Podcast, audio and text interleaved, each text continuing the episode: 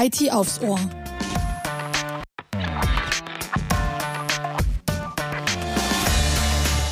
IT aufs Ohr. So heißt unser neuer Podcast von SAD. Mein Name ist Katharina Gerber und ich lade in diesem Podcast die unterschiedlichsten Experten zum IT-Talk. Im Fokus stehen aktuelle Themen und Trends aus den Bereichen IT-Infrastruktur, digitale Transformation, Cloud und Managed Services.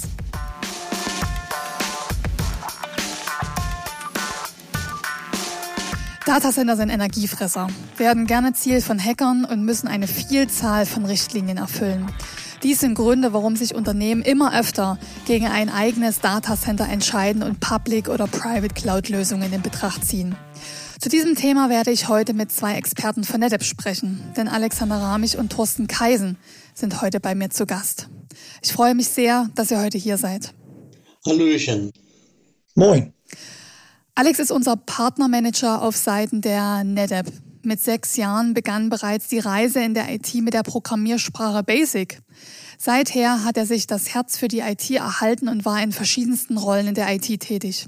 Vom IT-Administrator bei der Bundeswehr über den Vertrieb im Systemhausgeschäft hat Alex seine Passion in der Betreuung der nette Partner gefunden. Seine technische Leidenschaft ist dabei das Thema Cloud und die IT-Security. Wie er sagt, lebt er diese Leidenschaft, ja zum Leidwesen seiner Frau vor allen Dingen zu Hause, indem er sein Haus immer smarter gestalten möchte. Thorsten arbeitet bei der NetApp als Partner Technical Lead und ist damit die ja, technische bessere Hälfte von Alex. Das macht ihn zum technischen Innovationstreiber in Richtung der Partner. Er ist seit 28 Jahren in der IT-Branche tätig und begann seine Zeit in einem Systemhaus, so wie SAD. Vorher war er als technischer Zeichner tätig. Thorsten hat damit fast drei Jahrzehnte das Ohr am Puls der IT. Er hat in verschiedenen Rollen die Entwicklung der IT und die Integration der Cloud seit deren Aufbruch mitbegleitet. Ja, die IT hat ja schon so viele Umbrüche mitgemacht, oft zum Umdenken gezwungen. Man könnte meinen, dass mit der Gezeitenwende, welche sich in den Datacentern vollzieht, dunkle Wolken aufziehen. Doch ist das wirklich so? Oder ist das einfach nur eine Frage der Sichtweise? Was sagt ihr dazu? Thorsten, Alex, Sprechen wir über dunkle Wolken oder ist das einfach nur eine Ansichtssache? Ja, die, die Wolken, das ist, glaube ich, so das, das Spannende, was wir im Augenblick haben. Man darf man gar nicht äh, sagen, aber die Wolken sind schon ziemlich alt, weil das ist schon in den 90ern quasi mal ein Sinnbild gewesen für ein globales Netzwerk. Es wurde also in einigen Zeichnungen oder Konzepten wurde das immer wieder so dargestellt.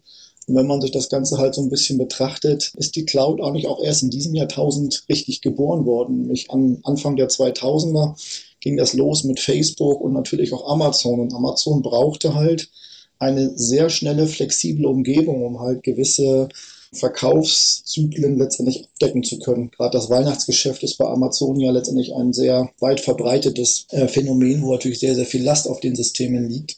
Und das quasi in einem eigenen Rechenzentrum hinzustellen, ist natürlich sehr, sehr schwer. Also da kam die Flexibilität zum Tragen und deswegen ist man halt darauf gegangen und hat quasi Services eigentlich entwickelt. Und wenn man sich das Ganze heutzutage anguckt, ist Amazon im Augenblick aktuell der größte Public Cloud Anbieter auf der Welt. Danach folgen zwei weitere, das ist Microsoft und Google und die drei sind letztendlich diejenigen, die das ganze Cloud-Geschäft eigentlich auf der ganzen Welt her propagieren, natürlich ausbauen. Und ähm, das findet natürlich auch mittlerweile einen sehr, sehr großen Anklang in der, in, der, in der Branche, wo wir halt unterwegs sind, eigentlich in jedem Unternehmen, weil einfach die Flexibilität ganz, ganz wichtig ist. Und da kommt halt dieses Thema, ja, Sichtweise. Und ich glaube, Alex, das ist vielleicht mal so, so eine interessante Geschichte. Was ist die Sichtweise? Was, was machen wir da eigentlich? Tja, das mit der Sichtweise, das ist tatsächlich so ein Thema. Man erlebt es ja häufig, dass man sich Veränderungen gegenüber ich will jetzt mal gar nicht sagen verschließt, aber dass man Veränderungen sehr, sehr marginal wahrnimmt.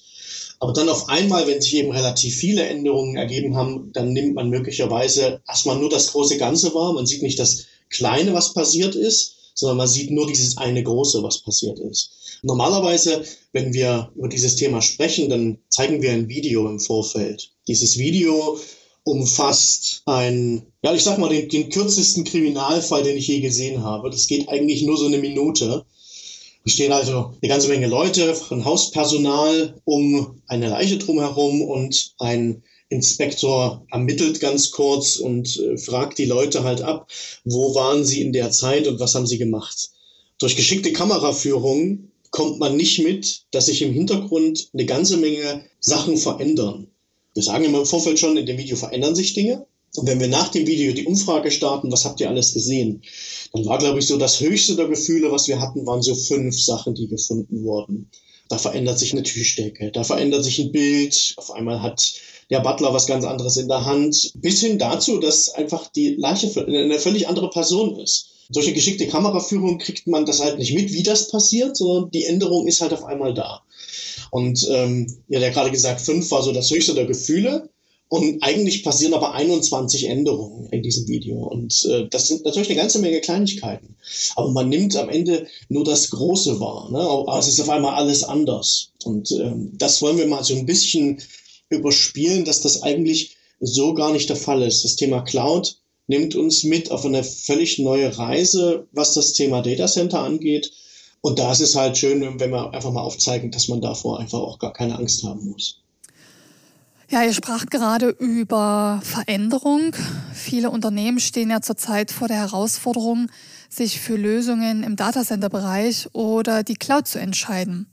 Lass uns doch dazu mal ein kleines Spiel spielen, um zu sehen, was besser ist. Traditionelles Datacenter oder moderne Cloud-Lösung. Was haltet ihr davon?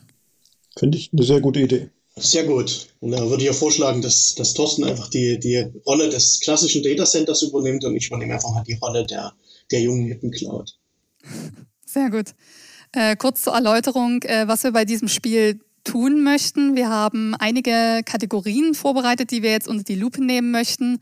Und bei jeder Kategorie wird ein Punkt vergeben. Und zum Schluss schauen wir einfach mal, wer gewinnt. Das Data Center oder die Cloud. Na, ich natürlich. Wir beginnen mit der Kategorie physische Sicherheit. Wer möchte von euch anfangen? Ja, ich denke mal, ich fange mal an. Also physische Sicherheit ist für mich natürlich etwas, ich weiß, wo mein Rechenzentrum steht. Ähm, das ist bei mir in meinem Keller. Ähm, ein zweites Rechenzentrum ist drei Gebäude weiter. Da habe ich natürlich letztendlich meine Sicherheitsmechanismen dafür da. Heißt, ich komme da rein. Ich weiß ganz genau, was da ist. Ich kann äh, jederzeit dort hingehen, wenn ich möchte. Ich kann jederzeit dort etwas ändern, machen, wie auch immer, was ich letztendlich brauche. Und das ist, glaube ich, etwas, wo ich natürlich für mich auch ganz entscheiden kann, das ist meine, meine physische Sicherheit. Und wenn ich das mal in den Bereich Cloud gebe, Alex, dann fällt mir das schon schwer. Wo ist denn die Cloud überhaupt?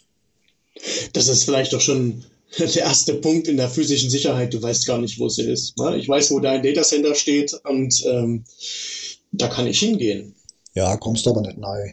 Ich, ich, ich komme da zumindest, ich komme zumindest da in die Nähe. Das ist schon mal der erste Punkt, ähm, wo du bei mir halt keine großartige Chance hast, denn du weißt erstmal grundsätzlich nicht, wo deine Daten liegen. Ja, man kann sich häufig für ein Land entscheiden, aber man weiß grundsätzlich nicht, wo das steht. Und wenn man sagt, so ein Datacenter steht irgendwo im Bereich Frankfurt, dann ist es trotzdem immer noch schwer zu finden, weil da ist jetzt häufig da kein großes G drauf äh, oder, oder äh, kein buntes Fähnchen, was da dran weht. Es ist einfach schwer zu finden. Und was das Thema physische Sicherheit angeht, müssen wir natürlich genauso viel tun wie du auch. Ne? Das fängt von Kameraüberwachung an, über Zugangskontrollen. Wir müssen da natürlich genauso viel ähm, Elan reinlegen wie auch du. Ne? Ähm, aber ein wichtiger Punkt, und das ist das, wo wir, wo wir des häufigeren vielleicht heute auch noch hingehen werden, ein wichtiger Punkt in dieser ganzen Thematik ist das Thema Vertrauen. Und ich sag mal, du hast einen Vorteil auf deiner Seite. Du hast, du kannst nach bestem Wissen und Gewissen dein Datacenter absichern. Du kannst es abschließen, du kannst es anfassen, ah, du kannst die Tür zusperren. Es ist ein gewisser Vertrauensaspekt, der da einfach mitspielt. Absolut. Und ähm, dieser Vertrauensaspekt, ähm, dem will ich einfach mal Rechnung tragen und gebe dir deswegen den Punkt. Das finde ich gut, ja. Also schon mal 1 zu 0 für mich. Fängt doch gut an für dich. okay, das heißt sozusagen, äh, Thorsten gewinnt diesen Punkt wegen dem Fakt des Vertrauens. Und äh, damit haben wir den ersten Spielstand 1 zu 0 für Thorsten. Wie sieht es denn dann in der Kategorie IT-Security aus? Na ja, gut, IT-Security ist ja nun heute auch ein ganz, ganz wichtiges Thema geworden, da wir natürlich die Daten zentral irgendwo halten. Und das ist natürlich bei mir im Rechenzentrum auch so. Ich habe natürlich gewisse Sicherheitsmaßnahmen in meinem Rechenzentrum verankert. Ich habe Firewalls, ich habe Security Features, äh, Software letztendlich dahinter, die natürlich auch versucht, sehr, sehr schnell zu erkennen, dass eventuell ein Datenangriff stattfindet. Weil natürlich auch unberechtigter Zugriff, einerseits auch durch die physische Sicherheit, durch die Zugangskontrollen haben, was natürlich auch da letztendlich mit betrifft.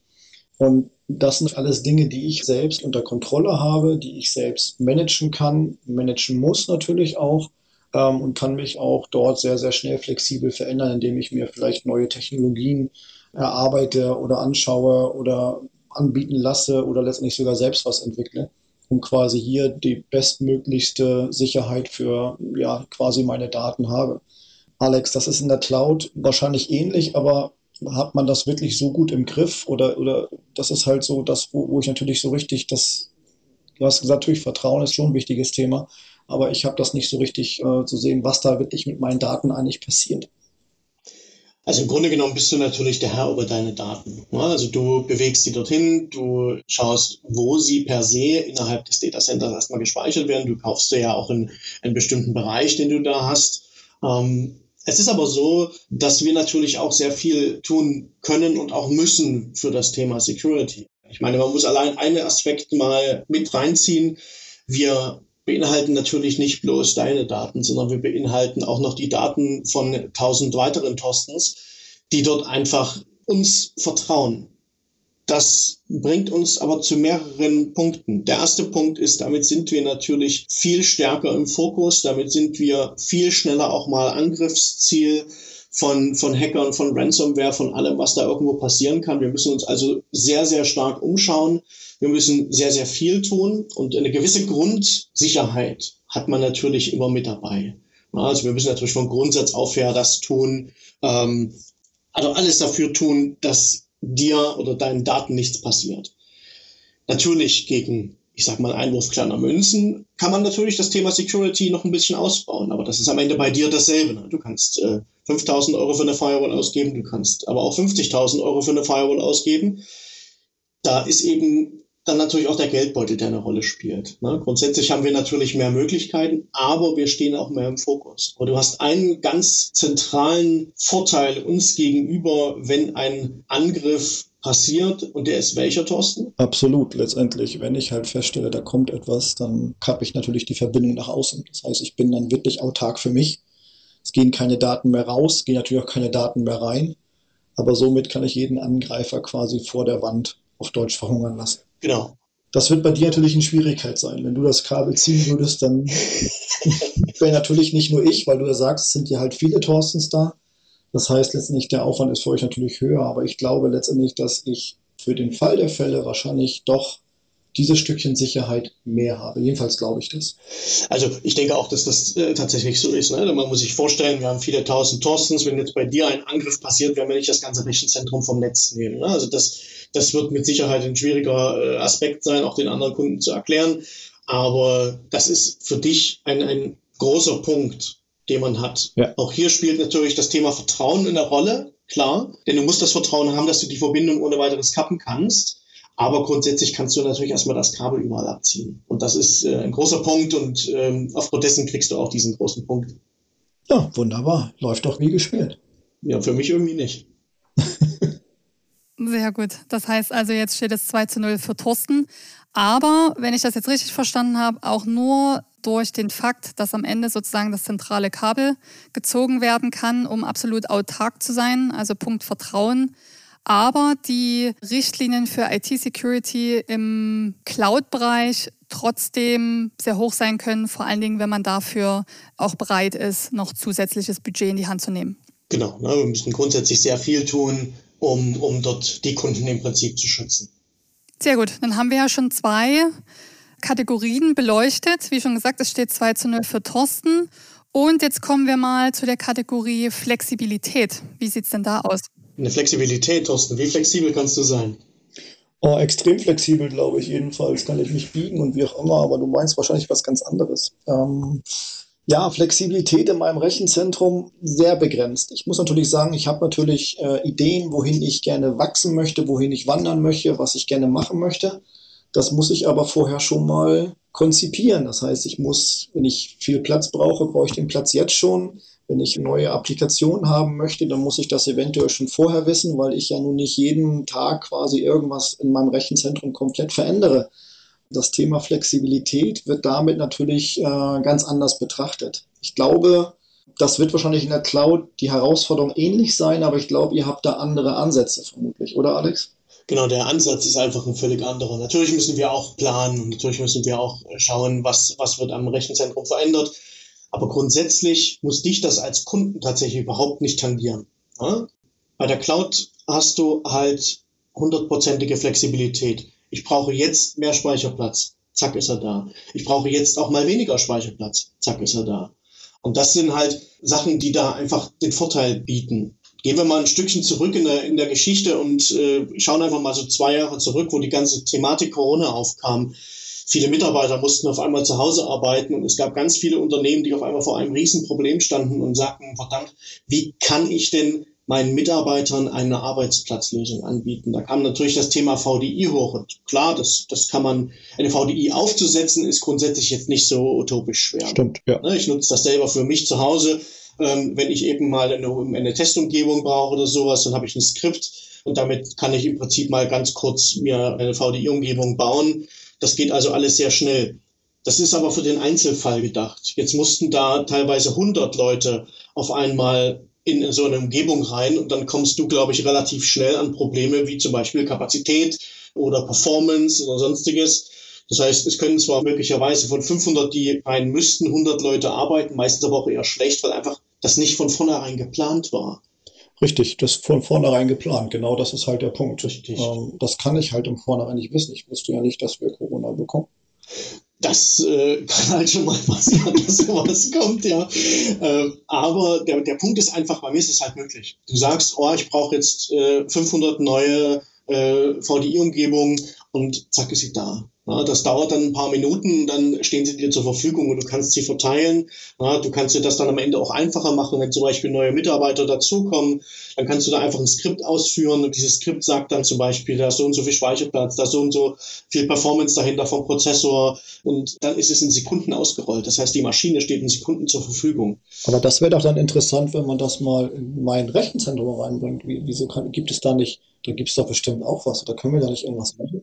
Also es gibt Sachen, die in diese Richtung gehen. Also genau das mit dieser, also diese Consumption-Lösung, wir haben da zum Beispiel das Thema Keystone, da gibt es Lösungen für. Okay. Allerdings sind die in einer gewissen Maße sind die eingeschränkt. Na, das heißt, man, man muss sich trotzdem vorher mal Gedanken machen, was haben wir jetzt na, und was könnte passieren. Mhm. Ähm, dass, dass die einen Peak abfangen können, wie zum Beispiel, ich muss jetzt ad hoc ganz plötzlich 500 Mitarbeiter in eine VDI-Umgebung prügeln, das wird mit Sicherheit auch da schwierig. Weil natürlich, wenn eine Consumption-Umgebung bei dir hingestellt wird, dann rechnet man mit einem gewissen Wachstum. Na, und dieses Wachstum ist grundsätzlich dort schon verbaut und das kannst du dir dazu buchen. Okay. Na, ich sage immer, das ist so ein bisschen die Cloud on-premise. Aber große Sprünge können dann ein Problem sein, weil wenn das vorher nicht einkalkuliert war, dass du eventuell einen Riesensprung machen musst, dann ist das halt schwierig. Also mit sowas rechnet halt keiner. Ne? Wenn du sagst, ich habe jetzt 100 Terabyte, die ich als Speicherplatz brauche und ich brauche eine gewisse IOP-Zahl aktuell und jetzt brauchst du plötzlich das, das Fünffache, das Zehnfache oder gar das Zwanzigfache äh, von dem, was du jetzt hast, dann könnte es natürlich da schon mal schwieriger werden. Da sind wir in der, in der nativen Cloud natürlich deutlich äh, flexibler. Ja, du hast mich überzeugt, Alex. Ich gebe dir den Punkt. Ach, sehr gut. Ich, Muss ich ganz ehrlich sagen. Da bist du flexibler. Ja, ja, du sollst, ja, kriegst auch ein. Das ist sehr großzügig. Siehst du, da, da bellt gleich dein Hund. Da bellt gleich mein Hund, ja. Sehr gut. Okay, Alex, das heißt, du hast deinen ersten Punkt geholt und kannst jetzt etwas aufholen und es steht jetzt 2 zu 1 für Thorsten aufgrund der, der Flexibilität, ja, die wir einfach in der Cloud haben, um dort auch sehr schnell reagieren zu können. Jetzt kommen wir zur nächsten Kategorie. Was sagt ihr denn zum Thema Datenschutz? Das ist doch auch immer in aller Munde. Oh, Datenschutz, ja. Äh, auch ein heikles Thema. Ich glaube, hatten wir ganz kurz schon mal über das Thema IT-Security. Aber natürlich ist wichtig, Datenschutz. Gerade in der heutigen Zeit fange ich ja nicht mehr an, irgendwelche Dinge auszurauben im Unternehmen oder was weiß ich was, sondern letztendlich versuche ich an die Daten ranzukommen. Natürlich habe ich da in meinem Rechenzentrum Vorkehrungen getroffen. Und äh, bin auch der Meinung, da äh, auf einem ganz guten Stand zu sein. Aber wie wir es ja auch wissen, ähm, die Angreifer schlafen ja nicht, entwickeln immer neue Prozesse. Das heißt, da hänge ich dann natürlich manchmal hinterher. Das bedeutet, alles kann ich auch nicht machen, aber alles in allem bin ich erstmal ganz zufrieden und ganz ehrlich, wer soll mich eigentlich angreifen und warum? Bei mir gibt es ja eigentlich nicht viel zu holen. Ich denke mal, da ist die Angriffspotenzial letztendlich natürlich, Alex, bei dir viel größer, weil du hast ja viele Thorstens, die viele Daten haben. Genau, na, ich habe viele Thorstens, die viele Daten haben. Grundsätzlich geht es natürlich aber beim Thema Datenschutz nicht unbedingt nur um irgendwelche Angriffe, die da passieren können. Der Angriff muss nicht bloß extern, sondern auch intern gesehen werden. Und man muss das immer so sehen, wir als Cloud mit vielen Thorstens stehen natürlich viel stärker im Augenmerk als du jetzt als Einzelner zum Beispiel. Also mit einem Unternehmen bist du natürlich nicht so sehr in der Aufmerksamkeit. Wenn wir einen, einen Dateneinbruch haben, dann hast du das meistens direkt in der, in der, in der Presse und musst dir eben Gedanken machen, wie kriegst du, äh, ja, wie kriegst du den Geist wieder in die Flasche? Mhm. Aber das ist dann einigermaßen schwierig. Deswegen sind natürlich auch wir bestrebt, das Thema Datenschutz einzuhalten. Deswegen sind auch wir bestrebt, gerade Thema souveräne Cloud, uns an die Thematiken der, der DSGVO natürlich auch zu halten oder sind nicht bestrebt, wir müssen uns daran halten, aber wir erleben da natürlich auch viel stärkere Kontrollen als du. Also während bei dir wahrscheinlich noch nie irgendjemand mal aufgepoppt ist, der sagt, ich will mir das mal anschauen, haben wir tatsächlich auch relativ häufig mal Kontrollen, wo eben gesagt wird, wir, wir müssen hier mal gucken, ob ihr euch da auch dran haltet, einfach weil es hier um viel mehr geht als nur um eins und natürlich auch häufig um sehr sensible Daten, die da mit dabei sind. Ne? Denn du hast, sag ich mal, in der Cloud kundentechnisch alles vertreten. Du hast alles da drin, sag ich mal, vom kleinen Handwerker, der, der ein paar Daten auslagert, bis hin natürlich zu ähm, Rechenoperationen von Behörden, ist da irgendwo alles vertreten. Und entsprechend muss man natürlich für den Worst Case vorsorgen, was das Thema Datenschutz bei uns natürlich auch immer wieder immer weiter nach vorne treibt. Absolut. Ich denke mal, aber da, wenn wir jetzt nur mal Thorsten lokal und Thorsten in der Cloud betrachten, machen wir von euch beide letztendlich natürlich versuchen, unsere Daten zu schützen in irgendeiner Art und Weise. Der eine ein bisschen mehr, der andere weniger. Was hältst du davon, wenn wir uns diesen Punkt einfach teilen? Und ich denke, wir machen beide was dafür und ich denke mal, das passt. Genau. Ich denke, das ist, das ist eine faire Lösung, weil wir sind am Ende beide bestrebt, die Daten bestmöglich da unter Kontrolle zu halten. Ja. Sehr gut, das hört sich doch gut an. Also, wie steht es jetzt? 3 zu 2 für Thorsten, wenn ich mich jetzt. Genau. Ja. Wenn ich jetzt richtig gezählt habe. Genau. so, dann gehen wir weiter.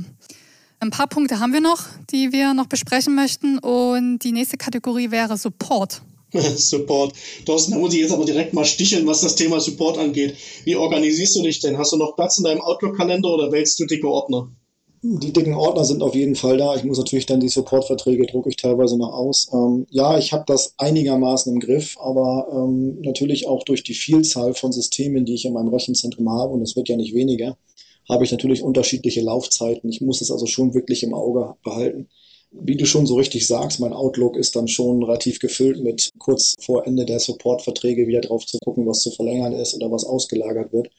Das ist schon sehr, sehr aufwendig, muss ich aber haben, natürlich, weil ich für den Fall der Fälle, wo Hilfe dann brauche und uns nicht anfangen muss, dann plötzlich irgendwelche Supportverträge im Nachhinein abzuschließen. Wie ist das bei dir letztendlich? Du hast ja eigentlich, wenn man das da so sieht, trotzdem die gleichen Herausforderungen. Du hast ja auch Hardware, die eventuell aus dem Support läuft oder wie auch immer. Hast du denn da ein tolles Outlook oder hast du ein Tool, was du mir vielleicht zur Verfügung stellen kannst? Also der größte Vorteil an der ganzen Geschichte ist, das muss dich als Kunde überhaupt nicht kümmern. Du musst dir als Kunde darum grundsätzlich erstmal keine Sorgen machen. Alles, was in irgendeiner Sache mit Verwaltung von Supportverträgen für die Hardware zu tun hat, die im Hintergrund da arbeitet, das ist unser Bier als, als Cloud, als Verwaltung. Darum kümmern wir uns. Das hast du als Kunde erstmal, da hast du keinen Anteil dran. Du musst dich da um nichts kümmern, du musst dir da keine Gedanken machen. Du kriegst nicht mal mit, wenn wir im Hintergrund was austauschen, im Zweifelsfall. Na, also das ist zumindest mal ein, einer der großen Vorteile. Das Einzige, worum du dir Gedanken machen musst, ist das Thema Maintenance. Das heißt, wie schnell soll im Falle des Falles, es wäre irgendwas, reagiert werden, wenn du Hilfe schreist. Ja, das ist im Prinzip wie bei dir in deinem, in deinem Support, den du deinen Usern anbietest. Das kannst du halt nur so gut halten, wie du es eben auch personell abdecken kannst. Bei uns ist das halt auch natürlich ein Faktor Personal, der dahinter liegt. Deswegen kann man sagen, durch, durch Einwurf kleiner Münzen an der Stelle ist es natürlich auch möglich, die Maintenance dort deutlich runterzudrücken und zu sagen, okay, da wir reagieren halt nicht innerhalb von sieben Tagen nach Eingang der E-Mail, sondern wir können meinetwegen Reaktionszeit auf eine Stunde runterdrücken, das Ganze 24-7 da lässt sich eine ganze Menge machen. Das ist natürlich dann ein Faktor, der bezahlt werden muss. Aber wenn du das bei dir darstellen wollen würdest, zum Beispiel, dann müsstest du das genauso handhaben. Auch das würde natürlich für dich Mehrkosten bedeuten, weil du dann eben Leute brauchst, die im Schichtsystem rotierend arbeiten. Und das ist natürlich dann auch nicht ganz so einfach. Grundsätzlich, um das grundsätzliche Thema Support, brauchst du dir bei uns überhaupt keine Gedanken zu machen. Du musst dir nur Gedanken darüber machen, wie schnell sollen wir reagieren, wenn es mal brennt. Und das äh, ist das Einzige, ja. wo du dir Gedanken drüber machen musst. Gut, und solange du das Geld bezahlst, deine monatlichen Beiträge, musst du dir auch über Ablauf des Ganzen keine Gedanken machen. Okay, dann würde ich sagen, letztendlich da hast du definitiv die Nase vorn, wenn ich mir darüber keine Gedanken machen müsste. Das wäre wirklich toll. Der Punkt geht eindeutig an dich. Sehr gut. Lebst du noch oder supportest du schon? Das ist ja äh, sehr spannend. Zum ersten Mal haben wir jetzt ein Unentschieden, richtig? 3 zu 3 für euch beide. Ja, mal sehen, wie es weitergeht, denn wir kommen jetzt auch schon langsam zum Finale und zwar mit dem vorletzten Punkt Kosten. Wie sieht es denn da aus? Was für ein Budget müssen wir in die Hand nehmen? Also Kosten, ich glaube, Alex, den Punkt, den gewinne ich, weil ganz ehrlich, die Cloud ist doch viel zu teuer. Wenn ich mich um viele Dinge gar nicht erst kümmern muss, natürlich letztendlich Flexibilität haben muss, das kostet extrem viel Geld. Ich weiß natürlich bei mir in meinem Rechenzentrum, was habe ich da stehen. Hier natürlich auch Laufzeiten, die ich eventuell sogar überziehen kann, weil die Hardware ist ja sowieso dann da. Das bringt mir schon eine ganze Menge. Wenn ich das wirklich so weit betrachte, ähm, Alex, ganz ehrlich, Kosten, da bist du, also ich kann mir nicht vorstellen, dass du günstiger bist als in meinem lokalen Rechenzentrum. Also grundsätzlich muss man sagen, das kommt immer ein bisschen drauf an. Also das kann man, das kann man nicht klar mit Ja oder Nein beantworten. Allerdings, wenn man zum Beispiel einfach mal dein 100 Terabyte Datacenter sieht, an einem Punkt, wo es ausgelastet ist, wo man wirklich sagt, ich habe 100 Terabyte und ich bin bei 90 und das ist der, der Kostenpunkt, der da entsteht. Natürlich bin ich, wenn du das eins zu eins in die Cloud migrieren würdest, bin ich teurer. Das hat vor allem aber auch damit zu tun, dass häufig zum Beispiel nur Anschaffungskosten gesehen werden und nicht die Hintergrundkosten, die da irgendwo noch bestehen. Du hast deine Kosten auch noch, die zum Beispiel über Klimatisierung und Stromverbrauch da einhergehen das, das darf man nicht vergessen. Das ist natürlich bei der Cloud alles mit drin. Aber ja, du bezahlst natürlich diese Flexibilität, ja. ob du sie nutzt oder nicht, die bezahlst du ein Stück weit mit. Deswegen muss man natürlich immer vor ein bisschen schauen, was lege ich in die Cloud und was lege ich möglicherweise erstmal nicht in die Cloud oder wie gehe ich das Ganze strategisch an. Aber wenn man das tatsächlich nativ betrachtet und einfach mal von A nach B migriert, ohne die, die möglichen Vorteile da noch rauszuziehen, dann kann man grundsätzlich erstmal sagen, die Cloud ist teurer. Ist nicht in jedem Bereich so, mhm. äh, aber das kann man schon mal so sagen. Gut, also dann würde ich sagen, habe ich den Punkt doch klar für mich gewonnen. Genau, also bei Kosten. Weil bisher nativ betrachten, ja. Genau. Okay, das heißt, wir sind jetzt bei 4 zu 3 für Thorsten. Das heißt ja, dass wir eigentlich äh, jetzt davon ausgehen müssen, dass Datacenter mehr Vorteile mit sich bringt. Doch jetzt kommen wir zur letzten Kategorie und zwar Kosten 2.0. Alex, kannst du dazu was sagen und vor allem, was bedeutet das? Genau, was meine ich mit Kosten 2.0? Genau, und vielleicht kannst du ja das Ruder damit noch umreißen. Na, na, na. Schauen wir mal. Thorsten bleibt skeptisch, er will natürlich seinen Vorsprung haben. Aber was meine ich mit Kosten 2.0? Mit Kosten 2.0 meine ich eben die ganzen Vorteile, die die Cloud mit sich bringt. Thorsten, du hast, wenn du sagst, ich muss mein Datacenter refreshen, dann beginnt bei dir ein Prozess, der möglicherweise sehr lange dauert. Ja. Denn du musst natürlich erstmal schauen, äh, wo stehe ich heute? Wie hat sich das in den letzten drei bis vier Jahren entwickelt? Wo stehe ich möglicherweise in fünf Jahren? Darüber musst du dir Gedanken machen. Du musst das Ganze konzeptionieren. Das kostet Zeit, das kostet dadurch auch Geld. Und du musst natürlich vor allem das, was du dann errechnest, was du möglicherweise in fünf Jahren brauchst, das musst du jetzt schon kaufen. Denn nachkaufen geht zwar, ist aber dann A, eine Budgetfrage häufig da ist dann das Budget nicht mehr dafür da, dann dauert das eine Weile. Ne? Wir denken jetzt alle mal kurz an das Thema Nichtverfügbarkeit von, von Chips oder von Halbleitern im Allgemeinen. Und dann hast du Lieferzeiten von, von mehreren Wochen oder mehreren Monaten gar. Das heißt, du kannst nicht so eben mal auf, auf irgendwelche Sachen reagieren, das macht es dir schwieriger. Kosten 2.0 ist für mich dieser Faktor, dass du dir darüber eigentlich keine Gedanken machen brauchst. Wir als Cloud wachsen mit dir so, wie du es brauchst. Ja, du musst nicht gleich, oh, ich habe jetzt 100 Terabyte, ich habe jetzt noch 10, die dazukommen, du musst nicht gleich 100 dazu kaufen, sondern kaufst du genau das dazu, was du brauchst. Ja, das ist so, sag ich mal, du hast da so einen leichten Kostenausgleich an der Stelle. Und deswegen hast du zwar in den grundsätzlichen Kosten gewonnen, wenn man das aber mal über mehrere Jahre betrachtet und das Wachstum, was damit einhergeht, und vielleicht auch mal betrachtet, dass dein, dein Tech-Refresh sehr, sehr, sehr, sehr aufwendig ist, auch im Hintergrund, dann würde ich schon sagen, dass ich hier eindeutig von Vorteil bin. Denn die Gelder, die du mit deinem Einmalinvestor bindest, die stehen dir dann noch zur Verfügung für andere Sachen, weil du natürlich diese Gelder nicht in einem Einmalinvest hast, sondern du streckst sie halt über mehrere Jahre, was die Sache günstiger macht. Zum Beispiel auch, wenn es darum geht, das muss vielleicht finanziert werden, das Unternehmen muss vielleicht Kredite dafür aufnehmen. Na, das sind ja alles auch Zinskosten, die dann anfallen. Da sehe ich den eindeutigen Vorteil. Ja, ich glaube, da gehe ich sogar äh, in diesem Fall mit dir, weil natürlich äh, bei mir Veränderungen durchzuboxen ist natürlich immer ein Aufwand. Und ja, wenn die fünf Jahre kommen, ich fange also mindestens ein Jahr vorher schon mal an, mir Gedanken zu machen, wohin will ich überhaupt, was muss ich haben, muss mir neue Technologien angucken, wie auch immer, um quasi vielleicht auch Kosten danach dann wieder quasi weiter zu reduzieren. Ich glaube, da bist du doch, doch. Also wenn man das auch mitnimmt und wie du auch schon bei Kosten ja sagtest, dieses ganze Thema, was ich ja auch noch habe, sind die Kosten für, für mein Rechenzentrum, Strom, äh, Kühlung, wie auch immer. Und gerade bei den aktuellen Energiekosten spielt das natürlich mittlerweile eine große Rolle. Und das sind zwar auch immer noch diese berühmten EDA-Kosten, aber diese EDA-Kosten wachsen leider im Moment. Und alles im Allen würde ich sagen, bei Kosten 2.0, wenn wir genau das auch betrachten, auch die Migration vielleicht der Daten noch äh, letztendlich hin, die Leitungskosten, die ich ja haben muss, sind das alles letztendlich Dinge, ähm, die ich natürlich im Kostenbereich gar nicht äh, so richtig betrachtet habe. Und somit würde ich sagen, ja, schweren Herzens. Dein Sieg geht dahin, Thorsten. Muss ich dir den Punkt leider geben. Okay, Alex, das heißt, äh, du bekommst den letzten Punkt. Somit sind wir auch am Ende unseres Spiels und der Endstand ist bei 4 zu 4. Also unentschieden für euch beide. Aber was heißt denn das jetzt? Was ist denn nun besser? Datacenter oder Cloud? Ich glaube, die Mischung. Die Mischung macht es hier. Ich bin der festen Überzeugung, dass wir das lokale Rechenzentrum auch die nächsten Jahre oder sogar Jahrzehnte weiterhin haben werden.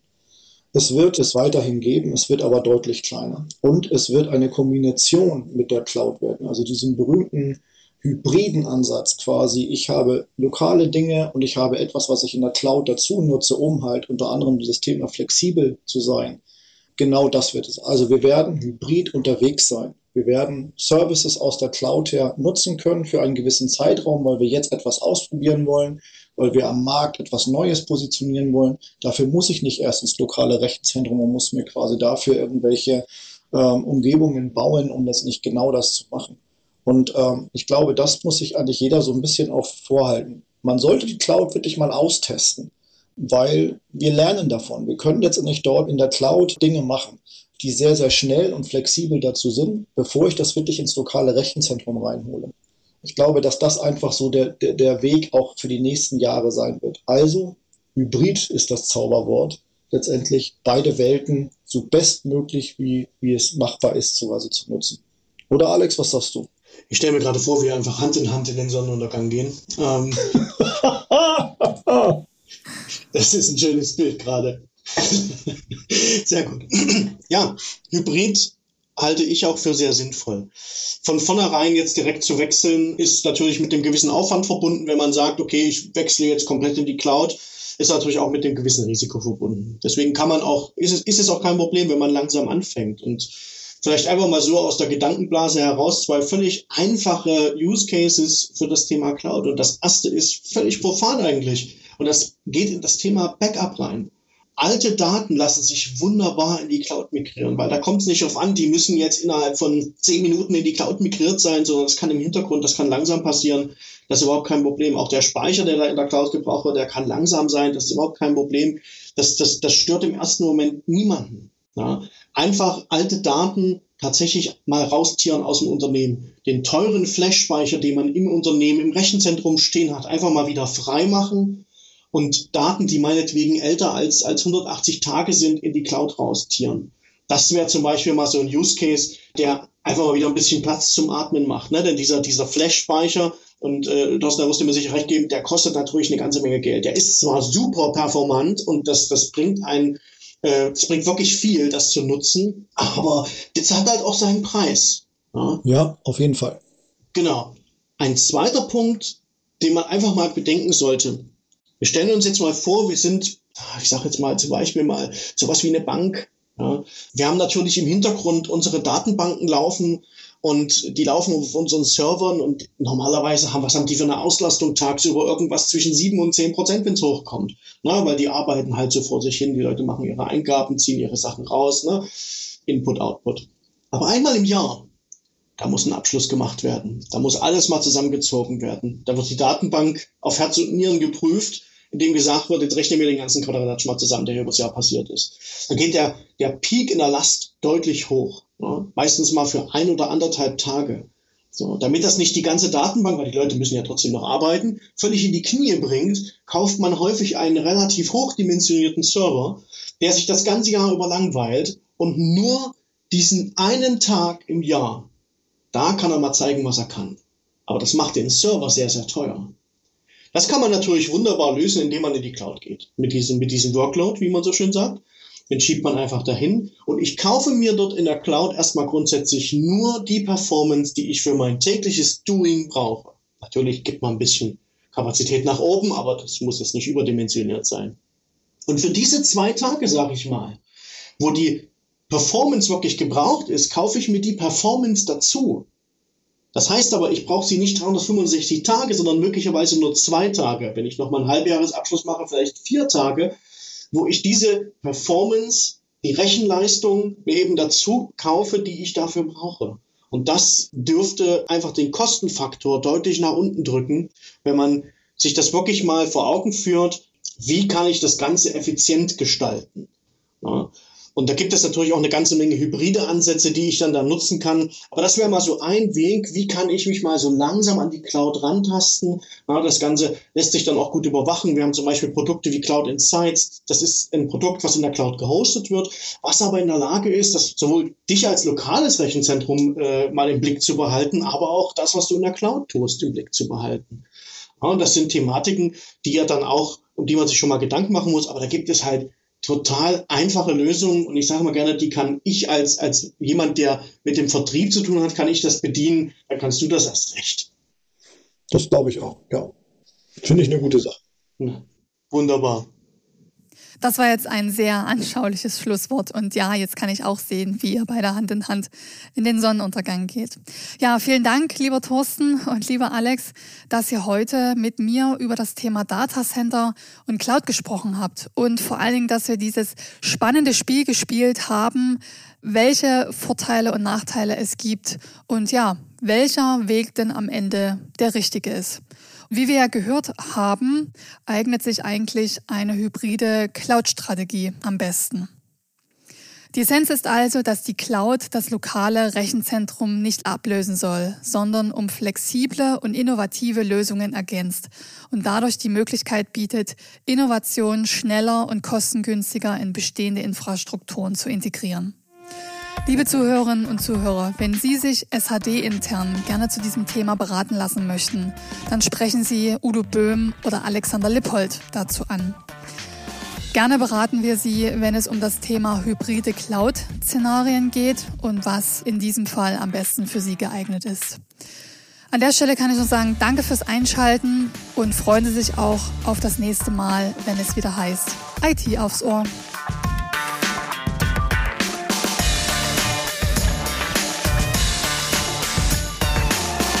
Um die nächste Folge nicht zu verpassen, abonnieren Sie gern diesen Podcast und seien Sie immer über aktuelle Themen und Trends informiert. IT aufs Ohr gibt es bei Spotify, Apple Podcast, Deezer, Audible und als RSS-Feed in jedem Podcatcher.